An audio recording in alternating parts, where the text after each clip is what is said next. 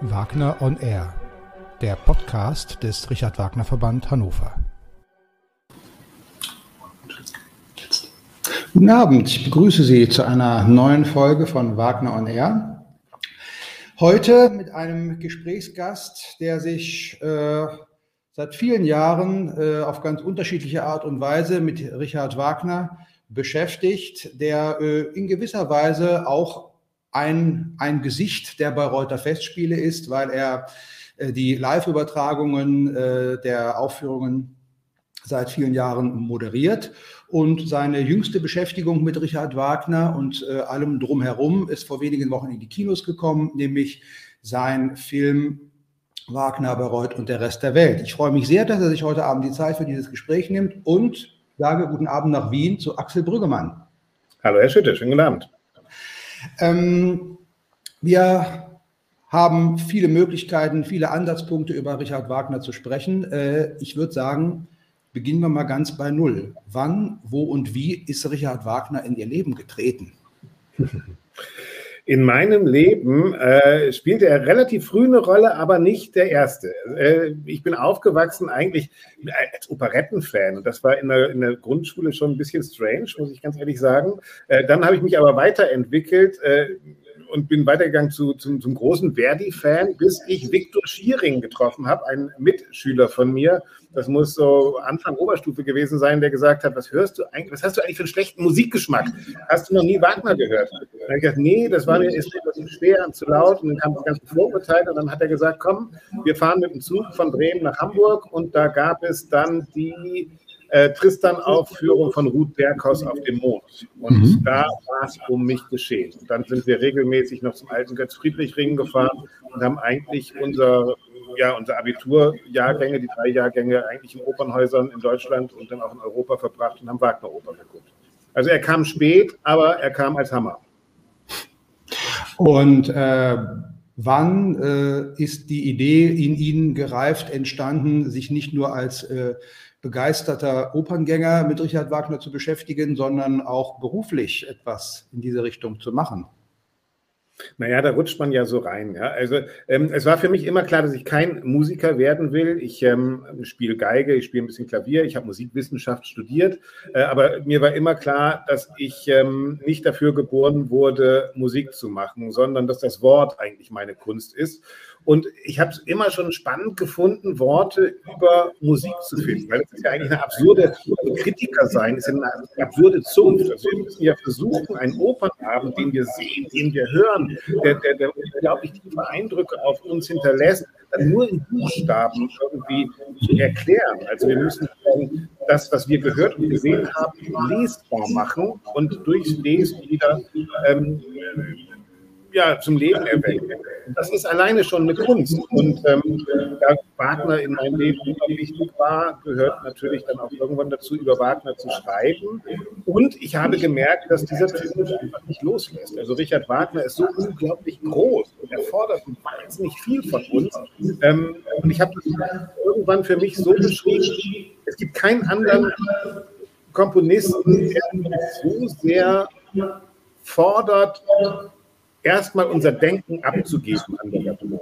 Also ähm, eine Wagner-Oper muss man, da muss man sich aufgeben, da muss man in einen Rausch reinkommen und nach fünf Stunden sitzt man dann so vorm Scherbenhaufen seinem eigenen Spiegelbild. So kommt mir das immer vor. Und dann sammelt man das halt wieder auf. Also es gehört wahnsinnig dazu, Wagnerianer zu sein. Und darüber zu schreiben, ist natürlich unglaublich spannend. Der große, ähm, wie ich mich mit dem vergleichen will, aber Vorbilder, die alle ihren eigenen, ihren eigenen Wahn an Wagner verarbeitet hat. Das fing an bei Nietzsche, das geht weiter Thomas Mann, George Bernard Shaw. Also all diese Leute haben ja mit ihrer Liebe zu Wagner auch gerungen und sich auch immer selbst hinterfragt, warum diese Musik? Und ähm, ich glaube, irgendwann habe ich mir diese Frage dann auch gestellt, ja. ja. Ähm, also, äh, alles, was Sie gerade gesagt haben, läuft ja zusammen, dass Wagner etwas Drogisches hat. Ähm, kann man überhaupt äh, genau fassen oder, oder können Sie für sich etwas konkreter sagen, was dieses Drogische ausmacht? Ist es vor allem die Musik? Äh, ist es äh, äh, der Text? Äh, ist es ähm, die Verbindung aus beidem? Ähm, was, also kann man das überhaupt, können Sie das überhaupt für sich näher definieren oder ist es, ist es schwierig zu sagen, was genau das eigentlich ist? Ja, ich glaube, es findet wie so vieles bei Wagner auf ganz unterschiedlichen Ebenen statt. Also natürlich ist es die Musik. Ja? Also die Musik, die mit ihren Leitmotiven, aber auch mit der Chromatik, mit der Nicht-Aufgelöstheit. Also die, die spielt ja immer sozusagen mit dieser äh, Sehnsucht nach Auflösung. Also bei Tristan haben wir das ja fünf Stunden lang, bis dieser blöde Tristan-Akkord sich endlich mal auflöst und dann sind die auch noch tot. Ja? Mhm. Also das ist ja relativ unbefriedigend, so eine Nummer.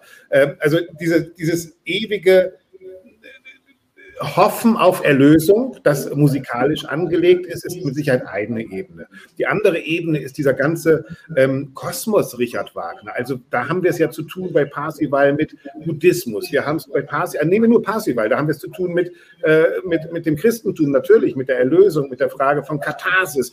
Wir haben es zu tun mit Vegeta äh, Vegetariern, wir haben es zu tun äh, mit äh, äh mit allem drum und dran. Also der, der, der zimmert sich sozusagen eine, eine Welt, ein Weltbild zusammen, das aus allen Versatzstücken von Weltbildern besteht, die wir so kennen. Und ich glaube, das an sich ist drogisch und eine Faszination, weil wir auch da immer wieder denken, wir können irgendwas greifen und dann merken wir, es ist nicht zu greifen. Also was zum Beispiel, was ist denn der Ring? Ist der Ring ein sozialistisches Stück? Ist er ein nationalistisches Stück? Ist er ein demokratisches Stück? Es gibt für alles Anhaltspunkte und alles existiert so parallel. Das war übrigens auch die Frage für den Film, ja, also der, der unter dem Motto Weltreligion Wagner angedacht wurde.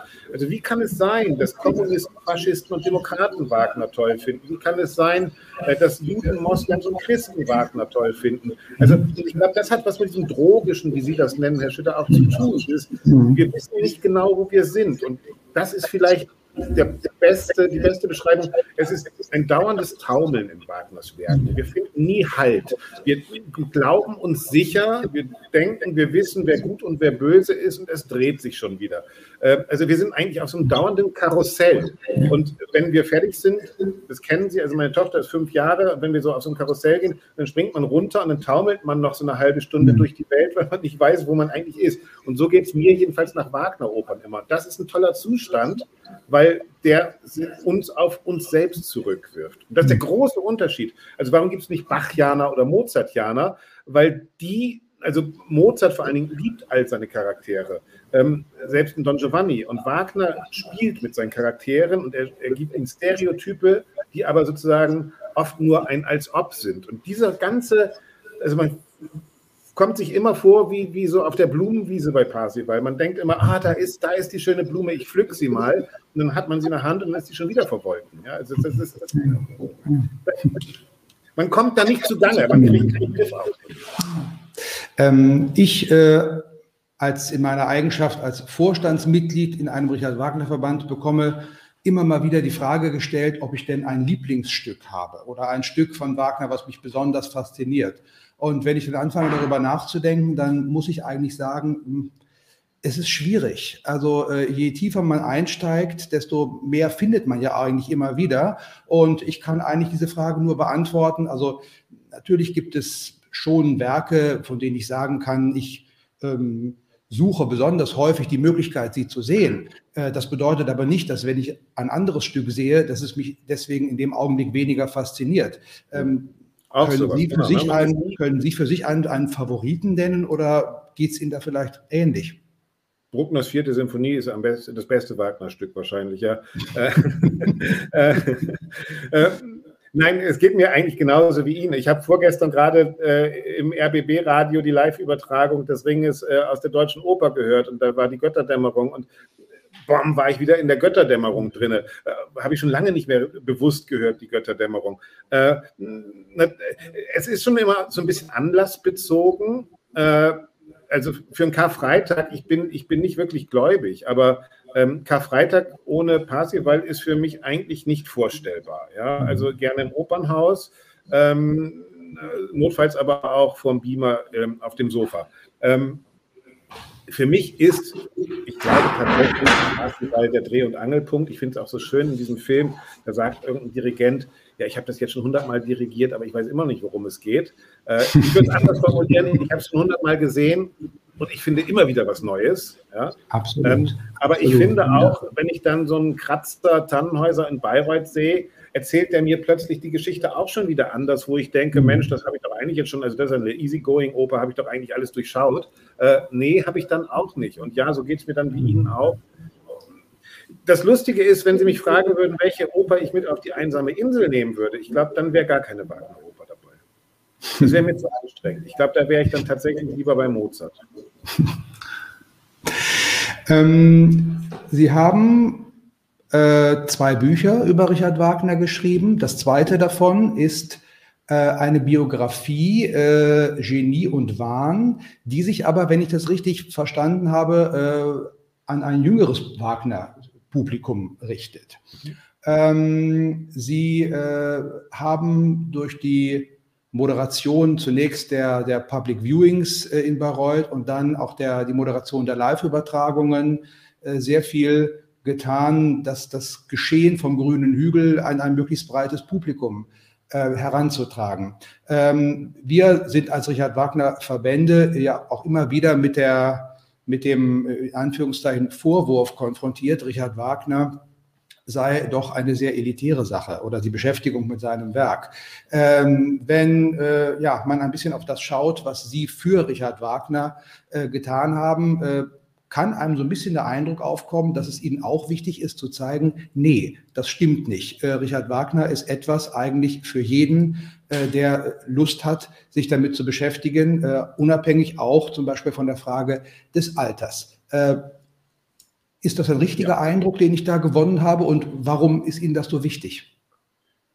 Ja, es ist der richtige Eindruck. Äh, ich finde, zu einer guten Pubertät gehören drei Sachen: Dostoevsky, Pickel und Wagner. Ja, also äh, wenn man sozusagen lost in space ist, dann gehört dazu auch Tristan und Isolde. Ich finde, das hilft schon, also weil Sie gefragt haben, wie ist mein Wagner-Leben gewesen? Das fing in der Pubertät halt an und das hat mir sehr geholfen, dass ich weiß, dass es noch jemand anders, der denkt, das ist alles nicht bewältigbar, das mit der Liebe und sowas. Ähm, ich glaube tatsächlich, ähm, Wagners Opern sind so handfest und so in unserem Alltag und mit unserer Individualität behaftet, dass der Zugang ein komplett automatischer ist. Ich glaube auch nicht, dass man lange Leute vorbereiten muss auf Wagner. Also nennen Sie mir die Oper und ich sage Ihnen, wo, wo die Parallele zu jedem Leben von uns allen sein kann. Die Liebe, die wir nicht. Also interessant, ja. Also äh, in dem Film reisen wir ja durch die ganze Welt. Also die, die Black Community in New Jersey sagt, ey, der Ring ist für uns Schwarzen super, weil wir sehen, die da oben, uns da unten. Die Leute gucken äh, und wollen deine Frau haben. Das sind Probleme, die wir hier in New Jersey auf der Straße kennen. Die Leute in Tokio sagen, äh, Wagner ist ganz toll, weil es ist ähm, Hochkultur, das bildet unsere Schüler. Ähm, der ähm, Scheich in Abu Dhabi sagt, Wagner ist ganz toll, weil das erinnert mich an den Koran und an die Suchen, weil gesungen wird und der Text in einer Einheit sind. Ähm, also äh, sozusagen jeder findet sozusagen seinen eigenen Zugang zu Wagner und ich glaube, ähm, das ist ja auch, was Wagner wollte. Wagner war keine also Wagner hat viel geschrieben und viel gedacht und viel ähm, versucht, philosophisch äh, sich zu äußern und auch viele Philosophen äh, gelesen, äh, von Feuerbach, Schopenhauer bis zu wissen wir alles. Aber ich glaube, die Opern, nehmen wir so einen Ring, die sind ja wahnsinnig handfest. Da ist ein, da ist ein Typ, der wird von den Frauen äh, verstoßen, er schwört der Liebe ab, er will das Gold haben, versündigt sich an der Natur. Also das sind ja alles Probleme von Fridays äh, Future for, Friday for Future, wie heißt das, äh, äh, bis, bis, bis, zur, bis zur Liebe ist ja alles da ganz konkret drin. Also ja, Sie haben recht und meine Aufgabe sehe ich schon darin, äh, einfach mal wegzuwischen, diesen ganzen, dieses ganze ähm, Kopfkonstrukt darum, um zu sagen, das geht dich an und vielleicht findest du da was für dein Leben. Und dieses Buch von Bales und Gelberg, ähm, was Sie besprochen, was Sie gesagt haben, ähm, Genie und Wahn, richtet sich an Jugendliche, aber da geht es auch darum, um die Frage, was ist denn das denn für ein Kosmos? Warum spricht uns Wagner denn an? Ja? Und da ist meine Antwort, Wagner war nie, auch im Film übrigens, äh, Wagner war nie ideologisch. Äh, sondern Wagner war ein unglaublicher Egoist. Ja? Er war ein Egozentriker. Ähm, wenn der, wenn der kein Geld hatte, wollte er, dass das Geld abgeschafft wurde. Wenn Ludwig II., der Märchenkönig, ihm Geld gegeben hat, war er Monarchist. Hatte er das nicht, war er Revolutionär. Äh, waren die Studenten unterwegs, war er Nationalist. Also Wagner war erschreckend genial, frech, egoistisch. Ja? Und egoistisch bedeutet, ich kann mich natürlich auch in ganz vielen da sehen, weil er jedes seiner Probleme zu, zum Weltproblem macht. Und ähm, da fühle ich mich natürlich ernst genommen als Zuschauer, der so eine Oper anguckt und äh, sagt, das hat was mit mir zu tun. Und ich sage, ja, das hat was mit mir zu tun. Kenne ich. Wir alle so, wir, wir fühlen Liebe oder verlassen werden oder was weiß ich was, immer als hätte das nie jemand anderes erlebt. Die Wahrheit ist, jeder Mensch kennt diese Gefühle. Tod, Trauer, Liebe, Eifersucht. Und Wagner hat es halt geschafft, die sozusagen ähm, global zu besprechen. So, dass wir sie relativ einfach verstehen können. Jetzt haben Sie schon so oft stichwortartig Ihren Film äh, erwähnt, dass wir jetzt endlich auf dieses Thema kommen wollen.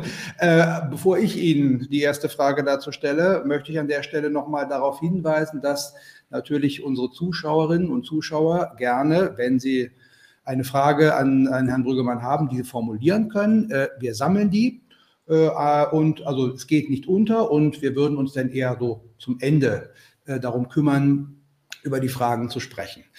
Ähm, vor wenigen Wochen ist Ihr Film in die Kinos gekommen. Äh, erstmal äh, der erste, die erste Frage. Ähm, es gab relativ viel äh, Resonanz in den Medien, auch durch äh, das Publikum, die den Film gesehen haben. Äh, sind Sie mit der Resonanz auf den Film zufrieden? War das das, was Sie sich gewünscht haben? Es war besser, als ich mir gewünscht habe. Also man weiß ja, ähm, wenn man sich, das weiß ich von den Büchern, wenn man sich sozusagen mit Wagner beschäftigt und irgendwie an, versucht, etwas zu erklären, ist das ja immer, als würde man äh, sozusagen wie in der katholischen Kirche sich mit dem Papst auseinandersetzen. Und es gibt wahnsinnig viele Päpste, viele Wagner-Päpste.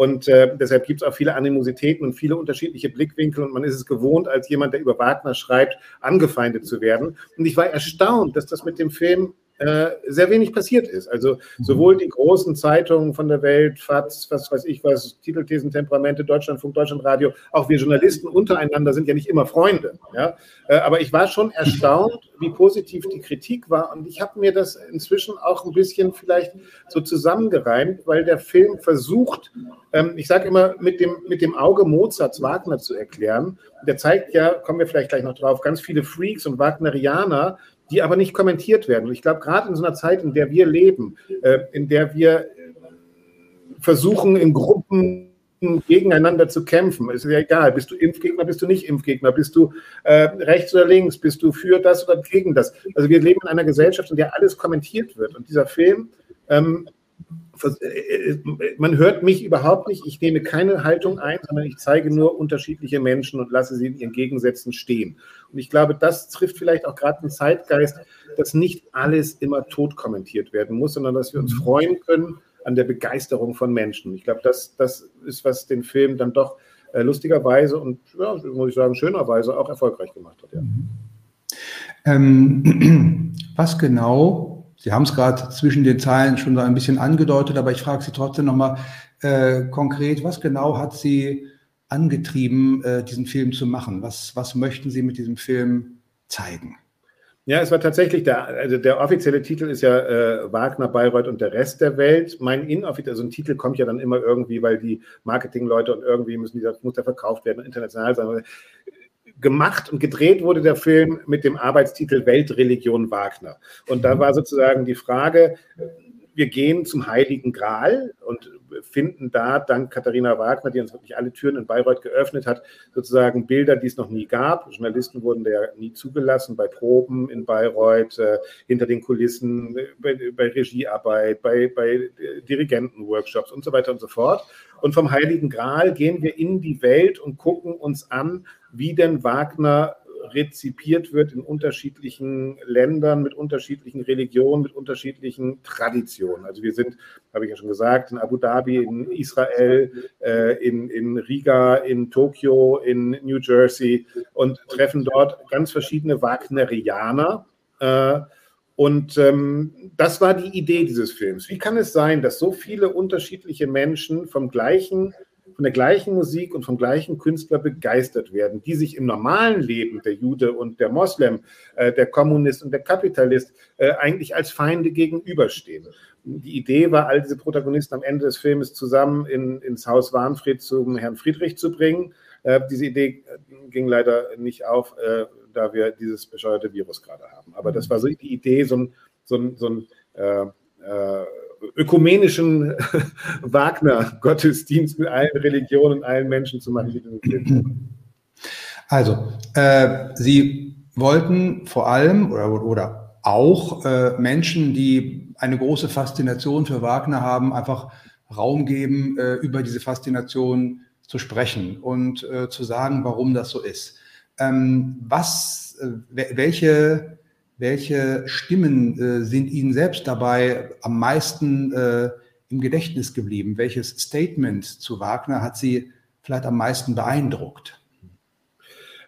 Das waren sehr überraschend. Also nochmal, das muss man ja auch aufteilen, nochmal in diesen Inner Circle Bayreuther Festspiele, wo natürlich äh, ein Thielemann sehr klug über äh, Wagner redet, ein Barry Kosky als Regisseur sehr kluge Sachen über Wagner sagt, Katharina Wagner natürlich über die Bürde spricht, äh, wie es ist, eine Wagnerin, Wagner, Wagner, die ist ja keine Wagnerianerin, sie ist ja eine Wagner zu sein, so heißt es dann da, genau. Und dann diese Weltreise mit diesen ganzen ähm, oft laienhaft begeisterten Menschen von Wagner, ja, also ähm, wir haben dann ja auch das Ehepaar Rauch, das sind die Metzger in Bayreuth getroffen, weil die beherbergen äh, Festspielgäste, den Souffleur oder die Souffleure äh, der, der, der, Festspiele. Da ist abends in, im Wohnzimmer der Rauchs, wo man, glaube ich, für 30 Euro übernachten konnte oder sowas, da, da ist das wahre Bayreuth. Und das sind zwei, zwei Sätze, die vielleicht für mich geblieben sind. Einer kommt von Herrn Rauch, von dem Metzger, äh, der besser als jeder Dirigent für mich beschreibt, äh, wie Wagners Musik funktioniert, indem er sagt, es ist dieses Wasser, das kommt auf mich zu, und dann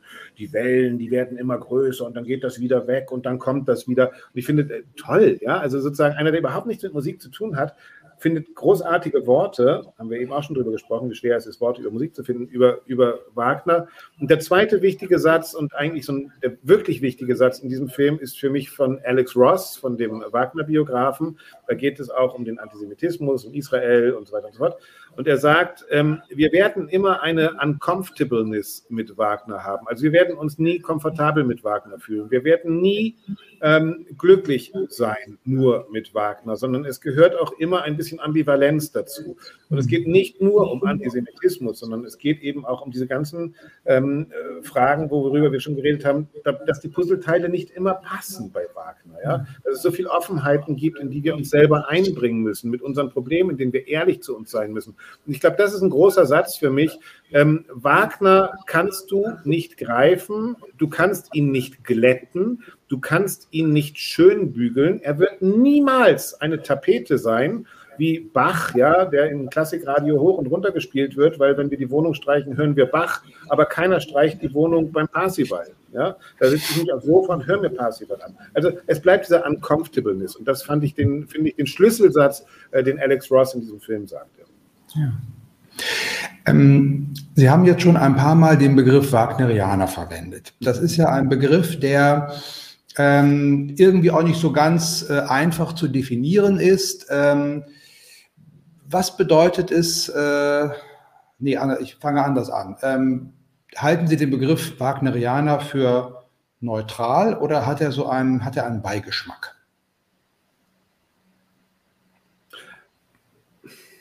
Da ist sie wieder die Ambivalenz. Ich glaube, das hängt von dem ab, dessen Ohren diesen Begriff hören. Ich glaube, für viele hat er mit Sicherheit einen Beigeschmack. Ich nehme ihn als Arbeitsbegriff. Ja, also für mich ist ein Wagnerianer erst einmal ein Liebhaber der Wagner-Musik. Ich weiß, dass das äh, viele anders sehen, aber für mich ist er erstmal ein Arbeitsbegriff und damit ist er auch erstmal vollkommen neutral.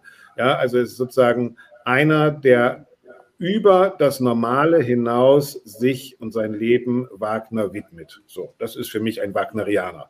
Äh, und dann gibt es Wagnerianer, die haben nicht mehr alle Tassen am Helm. Und dann gibt es Wagnerianer, die sind wahnsinnig begeistert. Es gibt verrückte Wagnerianer, es gibt rechte, linke, irgendwas Wagnerianer. Das ist dann erstmal so ein Spiegelbild der ganzen Welt, glaube ich. Mhm. Ähm, ja, also für mich ist das ein neutraler Begriff. Äh, ich weiß, dass der nicht überall so gesehen wird, aber für mich ist das hier äh, auf jeden Fall ein Mensch, der Leidenschaft hat. Und ich habe eben schon gesagt, der bereit ist, für die Musik erstmal sozusagen sich selbst in den Hintergrund zu stellen und sich hinzugeben. Das, glaube ich, ist tatsächlich ein Charaktermerkmal eines Wagnerianers, wie ich ihn verstehe. Und das kann man jetzt sagen, der ist ja blöde, weil der will nicht denken. Oder man kann auch sagen, der ist mutig, äh, sein Ich erstmal zurückzunehmen und dann erst wieder sein Ge Gehirn einzuschalten. Aber die Interpretation überlasse ich jedem. Ich halte mich für ein Wagnerianer. Ähm, wir als Richard Wagner, also nicht nur als Richard Wagner Verband Hannover, sondern ich. Sind Sie Wagnerianer? Für uns. Bitte? Sind Sie Wagnerianer? Äh, ja, absolut. Ja, sehen Sie auch, ich oder? Finde, Sie auch? auch nicht, äh, finde das auch keinen, also für mich hat es keine, keine, keine negative Komponente. Also ich, ich kann das gut und gerne behaupten, ja, ich bin's. Und wenn mich jemand denn für Spinnert hält, dann ist das eben so. Ja, genau. Umso besser, genau. Ähm, also wir als Richard Wagner Verbände, ich spreche jetzt mal für alle, äh, wir sind ja so ein bisschen, gelten ja so ein bisschen als die Sammelbecken für die äh, Wagnerianer dieser Welt. Ähm, wann sind Sie das erste Mal äh, in Kontakt gekommen mit einem Richard Wagner Verband und welche Rolle haben die Verbände oder auch der Richard Wagner Verband international, der Dachverband, ja auch für ihre Arbeit jetzt an dem Film gespielt? Na, das erste Mal in Kontakt getreten oder gekommen, weil ich, ich wurde sozusagen berufen, äh, war der Wagner-Verband in meiner Heimatstadt natürlich, Wagner-Verband Bremen. Da ist die wunderbare Frau Fischer-Thein gewesen, die, die Chefin.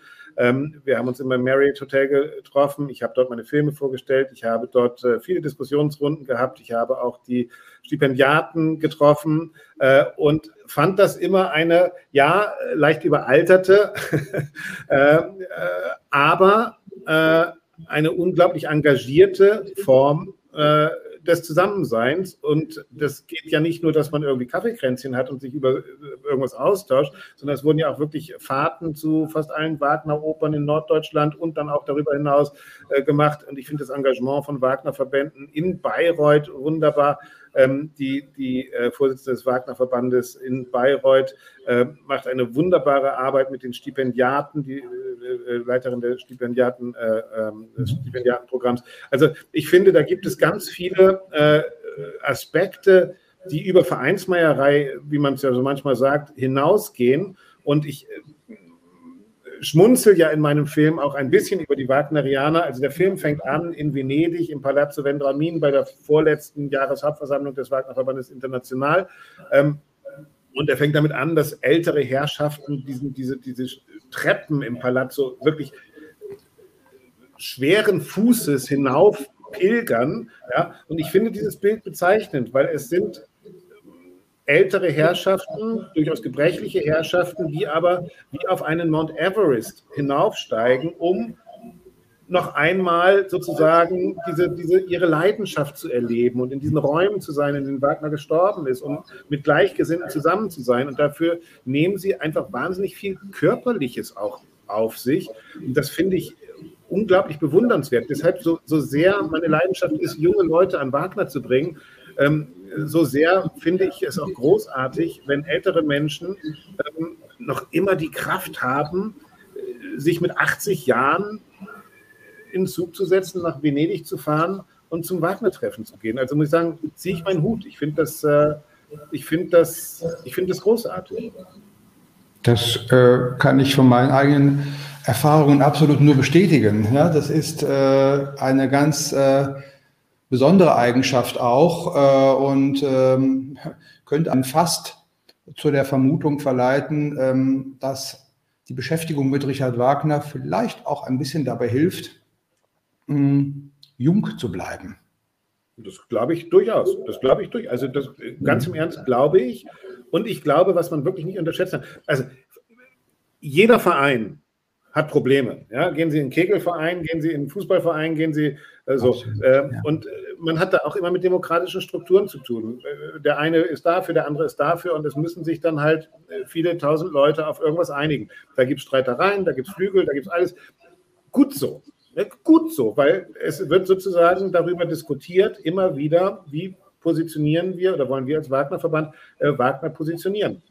Und das sind doch tolle, tolle, tolle Diskussionen, ja? Äh, mhm. weil sie einfach auch zeigen, dass wir Wagner immer wieder in der Gegenwart verankern müssen. Und dass es da äh, die ganz normalen Miefigkeiten eines Vereinslebens gibt und auch die ganz normalen Flügelkämpfe eines Vereinslebens gibt, äh, dass man nicht mit jedem im Verein gleich Freund ist, weil man im gleichen, ich bin, ich bin auch nicht Freund mit jedem in meinem Tennisverein. Also da gibt es auch Idioten, die ich doof finde und die mich doof finden auch. Glaubt es ja gar nicht, aber das ist so. Ähm, die Besonderheit Richard Wagners ist ja eben auch, äh, kommen wir mal langsam auf das Thema Bayreuth, äh, ist ja eben auch, dass es dieses Haus in Bayreuth gibt und dieses, äh, dieses Festival, äh, was sich ausschließlich diesem Komponisten widmet und äh, im Grunde ja ein Ort, der auch für dieses weltweit einmalige Opernfestival äh, lebt. Ähm, es gibt ja immer mal wieder ähm, Gespräche, Gedanken in die Richtung, ähm, die Bayreuther Festspiele auch für, für andere Werke zu öffnen, das Festspielhaus auch mal vielleicht außerhalb der Festspielzeit für irgendetwas zu nutzen. Ähm, das würde natürlich in gewisser Weise an der Einmaligkeit, äh, an der Solidarität dieses Ortes und äh, der Solidarität, Solita, ähm, Solid, nicht Solidarität, also das ist etwas, das ist etwas Solitär. Einzigartigkeit, ja. Bleiben wir deutsch. Ähm, äh, würde ja durchaus etwas ein bisschen daran kratzen. Ähm, wie stehen Sie zu solchen Gedanken? Darf Bayreuth nicht vielleicht doch einfach so oder sollte es nicht einfach so in der Einmaligkeit bleiben und ist es dafür vielleicht auch in Ordnung, dass in dem Festspielhaus wirklich nur fünf Wochen im Jahr Aufführungen stattfinden? Also ich weiß, Sie haben eben schon gesagt, ich, ich, ich werbe so viel für meinen Film, das mache ich nicht aus Werbung, sondern das mache ich, weil ich, weil ich da sozusagen die Summe meines, meines Wagner-Wissens untergebracht habe und auch sehr viel gelernt habe. Äh, und eins ist, je näher man am Heiligen Gral ist, je näher man am Petersdom ist, je näher man äh, an der Hagia Sophia oder an irgendwas ist, ähm, desto profaner wird der Glaube. Ja? Also heilig ist Bayreuth in Tokio, in Abu Dhabi, in New York. Äh, in Bayreuth selber rechnet der Metzgermeister Rauch vor, wie das alles so funktioniert wirtschaftlich. Und oben auf der Bühne wird gearbeitet und zwar richtig hart gearbeitet. Da ist nicht viel Weihe. Ja? Äh, Katharina Wagner wird das blonde Haar von der, von der Schwarz, vom schwarzen Jackett genommen in Tokio. Ja? Oh, das ist Wagner-DNA. In Bayreuth geht die zum Rauch und kauft Würstel ein. Ja? Also äh, nur einfach mal, um das einmal klar zu kriegen. Also ich glaube, ähm, je weiter man weg vom Heiligtum ist, desto heiliger wird es und je näher man dran ist, desto profaner wird es. Das habe ich übrigens auch erlebt äh, in meiner ganzen, es ist inzwischen sind es glaube ich 13 oder 14 Jahre, die ich jeden Sommer da bin und irgendwelche Mediensachen in Bayreuth mache. Ähm, die Frage der Einzigartigkeit Bayreuths, ja, es ist ein einzigartiger Ort. Deshalb, verdammt, gehen wir da auch hin. Dieser Ort ist von Richard Wagner, für die Opern von Richard Wagner, wir haben schon über den Egoisten und Egozentriker gesprochen, entwickelt worden. Ich will in, mit dem Orchestergraben noch keine Mozart-Oper hören. Ja? Das will ich gar nicht. Ich will auch keine Weber-Oper hören und ich will auch keine äh, Strauß-Oper da hören. Ja? Ähm, ich will auch keine Siegfried Wagner-Oper da drin hören, sondern ich will eine Richard Wagner-Oper darin hören, weil das ist wofür dieses Haus gedacht ist. Und wir sind alle froh, dass es nicht abgebrannt ist nach der Götterdämmerung, wie es ja eigentlich mal geplant war. Ja? Also ähm, genauso verhält sich das übrigens auch ähm, mit, mit der Führung. Ich natürlich würde es keinen Menschen aus dem Wagner-Clan geben, der bei Sinnen ist, dann müsste man sich was überlegen. Aber ich finde schon inzwischen, ähm, dass Bayreuth auch sowas ein bisschen wie, das, wie der Buckingham Palace der Deutschen ist. Ja? Also das ist sozusagen, die Wagners sind so ein bisschen die Royals. Also wenn Sie jetzt The Crown, die Serie geschaut haben, dann sehen Sie, dass diese Queen Elizabeth äh, von Winston Churchill bis zu Boris Johnson so alle Premierminister mal durchgehabt hat. Ja? Und äh, Wagners, also die Familie Wagner hatte eben tatsächlich auch von Hitler über Bismarck oder von Bismarck über Hitler bis zu Angela Merkel sozusagen Deutschland in all seinen, äh, in seinen Aggregatzuständen, von, von, von der Monarchie über äh, die Diktatur bis zur Demokratie. Und deshalb ist das so, hat, hat dieses ist für mich Bayreuth ein Ort in Deutschland, den ich so in keiner anderen Kunstform kenne, der alle Geschichte Deutschlands aufgesogen hat unter dem Aspekt eines Menschen, nämlich Richard Wagners. Ähm, das finde ich schon bewunderns- und bemerkenswert. Deshalb müssen wir uns in Bayreuth auch immer wieder unserer Geschichte stellen. Ja? Äh, aber dieser Ort eben ist so ambivalent so aufgeladen, dass er nur so funktioniert, wie er ist. Er ist ein Mythosort. Und ähm, wir wären beknackt, würden wir das aufweichen. Also ich bin wirklich, glaube ich, kein Konservativer, aber äh, das Fortschrittliche in Bayreuth besteht in seiner Einzigartigkeit. Nicht, das ist kein Zeugnis von Retro, sondern es ist ein Zeugnis von Zukunft und Bewahrung und ewige Auseinandersetzung mit dem, was war. Und mhm. deshalb bin ich ganz klar dafür, Bayreuth, jedenfalls das Festspielhaus, Richard Wagner. Punkt. Und ähm, glauben Sie, dass sich an diesem Mythos etwas ändert, wenn irgendwann mal kein Mitglied der Wagner-Familie mehr an der Spitze der Festspiele stehen wird? Ja. Ja, klar. Also ja, klar. Es ist, das ist so, glauben Sie, dass sich irgendetwas an, an, an, an, äh, am Buckingham Palace ändert, wenn da, wenn da kein Windsor mehr regiert? Ja, klar. Äh, Windsors gibt es halt genug. Ja? Wagners nicht so viele. Ja? Aber ähm, ja, natürlich wird sich was ändern. Wir werden es auch überleben und Bayreuth wird es überleben und Richard Wagner wird erst recht überleben. Ja, ich bin jetzt auch nicht ein Verfechter, das muss irgendwie so sein. Ähm, Wenn es eine bessere Lösung gibt, bitteschön. Aber wir hatten ja, wir standen ja schon mal vor der Wahl, äh, ob das Gérard Mortier machen sollte, damals noch, als er lebte und was weiß ich was, wer war da schon alles im Spiel für Bayreuth. Heute muss ich sagen, ich bin heilfroh, dass es nicht so gekommen ist. Ja, und ähm, ich kann es mir momentan auch nicht vorstellen, dass das äh, profanisiert wird. Also Warum auch? Es läuft ja. Also das finde ich schon interessant. Also, und wenn wir jetzt mal ganz ehrlich sind, Intendant des Bayreuther Festspielhauses ist ja ein beknackter Job, den will ja eigentlich gar keiner. Sie haben genau eine Oper pro Jahr, ja, äh, die, wo sie einen Regisseur finden müssen und eine Besetzung und sie haben nur einen Schuss. Wenn ich in Salzburg bin, wenn ich Markus Hinterhäuser bin, habe ich irgendwie sieben neue Opern und davon müssen drei vielleicht ganz okay sein und ich bin erfolgreich. In Bayreuth haben sie ein eine Produktion pro Jahr. Und dann haben wir selbst erzählt, dann haben sie die konservativen Wagnerianer, die progressiven Wagner. Sie können nie alle zufriedenstellen. Sie wissen, sie scheitern immer bei einem Teil. Aber sie haben nur einen Regisseur und sie müssen sich entscheiden, macht das jetzt der Kratzer oder macht das jetzt der äh, Uwe Erik Laufenberg? Ja? äh, das ist ein, eigentlich ist es auch ein knackter Job. Ja? Also, also auf jeden Fall schwierig und sie machen sich immer angreifbar. Und wenn man jetzt mal die Bilanz anguckt, der, die Meistersinger, die jetzt nicht, die jetzt abgelaufen sind, waren, glaube ich, auf jeden Fall ein großer Publikumserfolg. Ich fand den Kratzer Tannenhäuser ziemlich gut.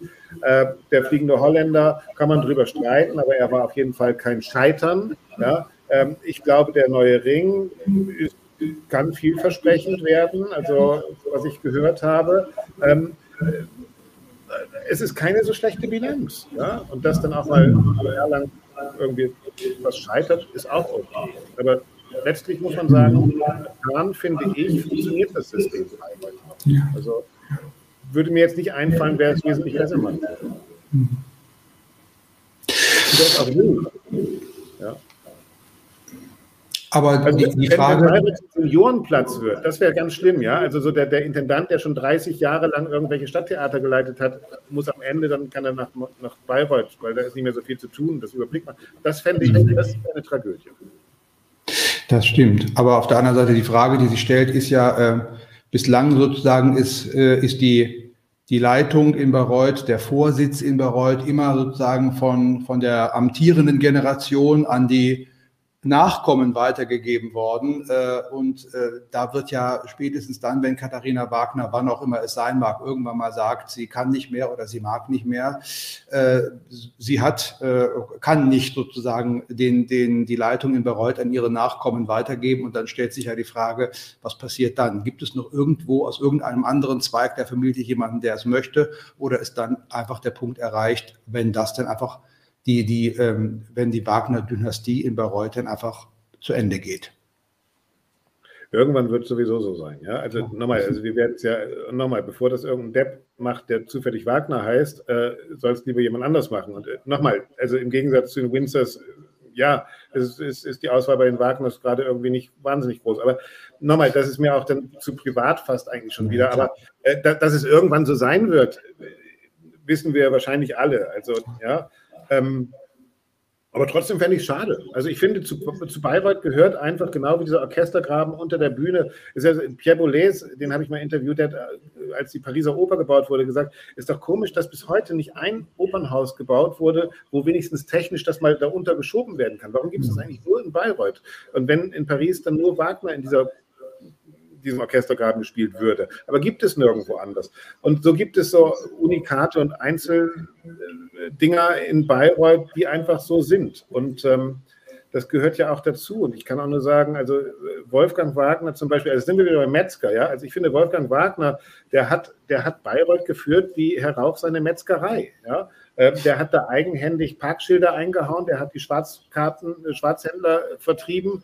Und ich weiß noch, äh, der hat immer ein Interview gegeben im Spiegel und ich war damals bei der Welt am Sonntag Musikchef und äh, er hat kein Interview mehr im Spiegel gegeben. Ich habe angerufen, hatte einen Termin, den hat Wolfgang Wagner dann, das ist das erste Mal, dass wir in der Welt am Sonntag ein Interview hätten, ähm, abgesagt. Dann bin ich nach Bayreuth gefahren, habe mich auf die Bank vors Haus gesetzt und habe gesagt, und bis, er, bis der Alte da irgendwann gekommen ist, und dann gesagt, Herr Wagner, wir hätten heute einen Termin. Was, sind Sie extra aus Berlin gekommen? Ja, aber ich habe doch Nein gesagt. Dann habe ich gesagt, ja, ich finde es aber blöde. Dann hat er seinen Plastikkalender rausgeholt. Sind Sie morgen noch da? Dann ich gesagt, ich bin so lange da, wie Sie wollen. 12 Uhr bei mir. Und dann haben wir das Interview gehabt. So, und so hat Wolfgang Wagner, also das ist, was ich meine.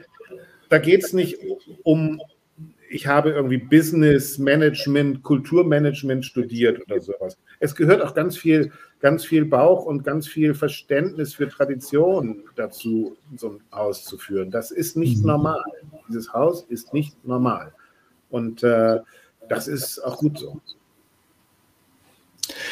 Zum Abschluss äh, noch ein kleiner Tipp, äh, um den ich Sie bitten würde. Äh, jemand äh, hat noch keine, überhaupt keine, keine Berührung mit Richard Wagner gehabt, äh, wird aber durch irgendwas neugierig, was er irgendwo aufschnappt und äh, sucht jetzt den Weg. Ähm, was, was würden Sie persönlich empfehlen? Was ist für jemanden, der wirklich noch absolut keine Ahnung hat, aber möchte, was ist für Sie der, der beste Weg, um ja, mit Richard, um, um zu Richard Wagner zu finden und seinem Werk? Ich finde, es gibt nur eine einzige Möglichkeit und eine einzige Antwort darauf. Man guckt, welche Wagner-Oper in einem Opernhaus seiner Nähe gespielt wird und geht dahin. Ähm, ich würde, ich glaube, es gibt nichts Unmittelbareres, als Wagner in einem Opernhaus zu sehen. Die Chance, dass es eine beknackte Regie ist oder dass es eine schlechte Musik ist, gibt es, gibt es aber in jeder Oper.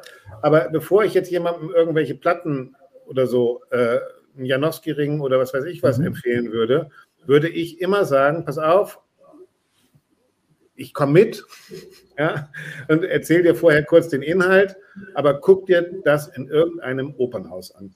Ähm, wo, mit wem, ist fast egal.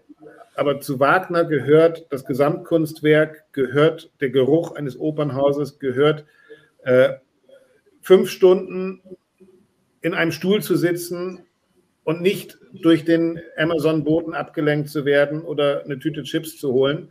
Äh, das funktioniert nur im Opernhaus. Also, und in welchem, ich könnte Ihnen jetzt natürlich sagen, äh, gehen Sie nach München, da ist vieles sehr gut. Aber Oldenburg tut es auch. Also ich habe zum Beispiel einen Ring in Oldenburg gesehen vor kurzem. Großartig, das war großartig. Ja, in einem Nein, das ist absolut. Also ich bin, äh, ich, ich, bin ganz auf Ihrer Seite. Also äh, es ist schon, äh, kann, kann, ein sehr, sehr äh, bereicherndes, manchmal bereichernder als das, was äh, die großen Bühnen aus einer gewissen Routine im besten Sinne natürlich heraus tun, sein, wirklich an kleine Häuser zu gehen und da äh, Aufführungen zu erleben, die einfach ja, äh, einen sehr unmittelbar mit hineinziehen.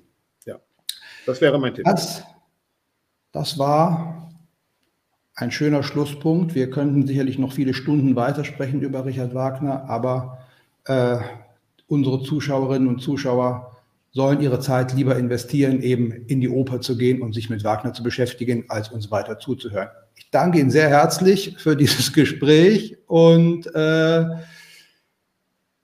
bin gespannt, was wir alle noch weiter von Ihnen zum, zum Thema Richard Wagner zu lesen, zu hören, zu sehen bekommen.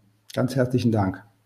Vielen herzlichen Dank, Herr Schütte. Schönen Abend. Und ich verabschiede mich, wie immer natürlich auch von unseren Zuschauerinnen und Zuschauern. Danke Ihnen fürs Zuhören und verabschiede mich bis zum nächsten Mal bei Wagner und R.